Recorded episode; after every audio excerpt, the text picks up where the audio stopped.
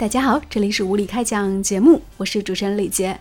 今天是九月三号，为什么要特别提一下今天的这个日期呢？因为所有在九月一号、九月二号赖着没有去学校的同学们注意了，今天真的是赖不过去了，因为就在今天，全国的各大中小学，包括大学，都要开始。真正的开学第一课，不再是你看电视的开学第一课，你要开始读课本，然后开始要做作业了哟。因为新学年可以说从今天开始，算是正式正式的进入学习阶段了，所以大家要好好加油哦！那说到开学，嗯，我觉得。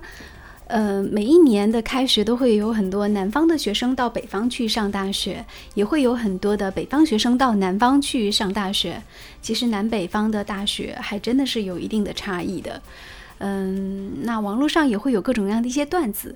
我先来说一下自己的体会跟感受吧，因为我在北京跟武汉都有上过大学。嗯首先讲一下冬天的感受，现在是大热天哦。呃，但是我还是觉得冬天的感受不得不说一下，南方那个地方啊，就是冬天是非常的冷的。我们南方很冷，那到了北方，其实进了屋之后都是有暖气的，屋里真的不冷。但是出了屋就不一样了，在北方真的是冰天雪地啊，这个雪几个月都不见化的情况也是有的，所以真的是要穿很多。在南方呢，这种湿冷湿冷的感觉，你就会觉得好像穿再多，都好像遇不了寒气，但是又不能穿的太多，呃，是一种很奇妙的感觉，好像无法用语言去尽述。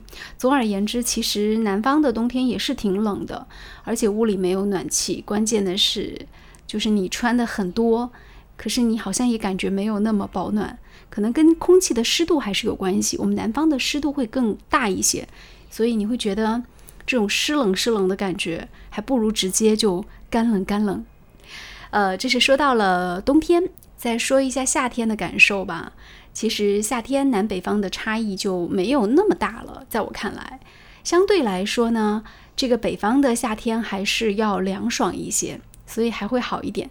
但是说到南方人喜欢洗澡，那到了北方的时候呢，最明显的感觉就是北方那个水啊。浇到身上的感觉跟南方是不一样的，北方的水硬，南方的水更软。所以如果你喝惯了这个，就是在南方的水，那可能不会适应北方的水质。当然，这个过着过着也就习惯了。实在不行的话，你也可以选择一些桶装的纯净水。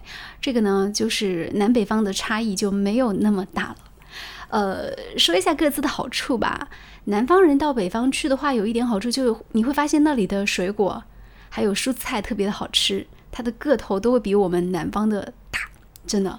那边什么种出来都是大大的，土豆是大大的，茄子是大大的，南瓜是大大的，黄瓜也是大大的，然后吃起来特别的爽口，包括辣椒的味道也会更好吃。一般是我指的是青椒，呃，但是北方人到了南方吃的可能就不习惯了，都是小盘的菜。然后吃什么都要放辣椒酱，哎，你就会觉得没有在北方那样大口吃肉，然后大口喝酒、大块吃馍的酣畅淋漓之感了。那个面条也是小小的一碗，没有到北方给你一个海碗吃面条的这种感受。另外呢，北方人如果到南方去上学的话，一定要注意一点哦，就是，呃，南方我们南方的那个蛇虫啊，还有这种蚊蚁是比较多的。所以最好呢，这个一定要防范。如果寝室里突然出现一只蟑螂，一定要说嗨，打个招呼没关系，因为这个真的是没有办法避免。我们这边的空气湿度会相对来说比较大一些，但南方自然是有南方的好处啊！不觉得我们南方的姑娘长得更加水灵吗？哎，说完了南北方的不同之处，那下面来说一下最近啊有一个很新鲜的现象，我们都知道。在这个前几年，更多的中国的这个就是家庭条件比较好的人，他们会选择到美国去生宝宝。不过呢，最近来自参考消息的报道说，一些中国的辣妈会选择在俄罗斯生宝宝，而且呢，会在俄罗斯成家立业、结婚生子。为什么呢？嘿，有一个赵女士啊，她的。丈夫在俄罗斯留学，七年之前，她跟着丈夫来到俄罗斯生活，而且在莫斯科生孩子，目前已经是三个孩子的母亲了。她说：“莫斯科很好啊，在小孩教育方面很喜欢呐。呃，这边不像国内只重视文化课，会留出学生的时间，让孩子参加艺术、运动类的培训。当然，他会考虑让孩子在俄罗斯就是继续深造跟读书下去。那报道还说，除了教育，最让他安心的是俄罗斯这边的环境。嗯，他说这边的环境非常的干净，而且呢，玩具丢了，今天掉在这里，隔几天玩具还在那里，会让人觉得特别的舒服。哦，他是想说俄罗斯的治安很好吗？啊，那这让我想起俄罗斯电影当中那些彪形大汉哦，成也萧何，败也萧何。其实让我们感觉到安全感的是他们，让我们感觉到这个不安全的也是那样的长相，对不对？哎，说完了到俄罗斯去生宝宝，嗯，下面的时间当中我们要说一条很有意思的新闻啊。最近影视剧影视剧的 IP 就会很火，很多人就会想要当演员、当编剧、当导演，就做起了这样的梦。最近啊，有一条这样的信息呢，就是有一个小伙子就心动了。上面写的是招聘导演助理，学历不限，工作年限不限，月薪五千，包吃包住。啊，今年六月份，小飞在网上看到这则招聘广告就立刻动心了。然后呢，他呢就是和招聘人员通过微信相约见面，而且呢还交了各种保密费啊、伙食费啊、管理费啊等等等等。最后就发现，嘿，原来想要进剧组啊，还要另外再交纳三千六百元的管理费。哎。这个小飞就咬牙就开始交了，反正总而言之吧，就是还没有上岗呢，四五次交了一万多块钱，最后发现是一家骗子公司。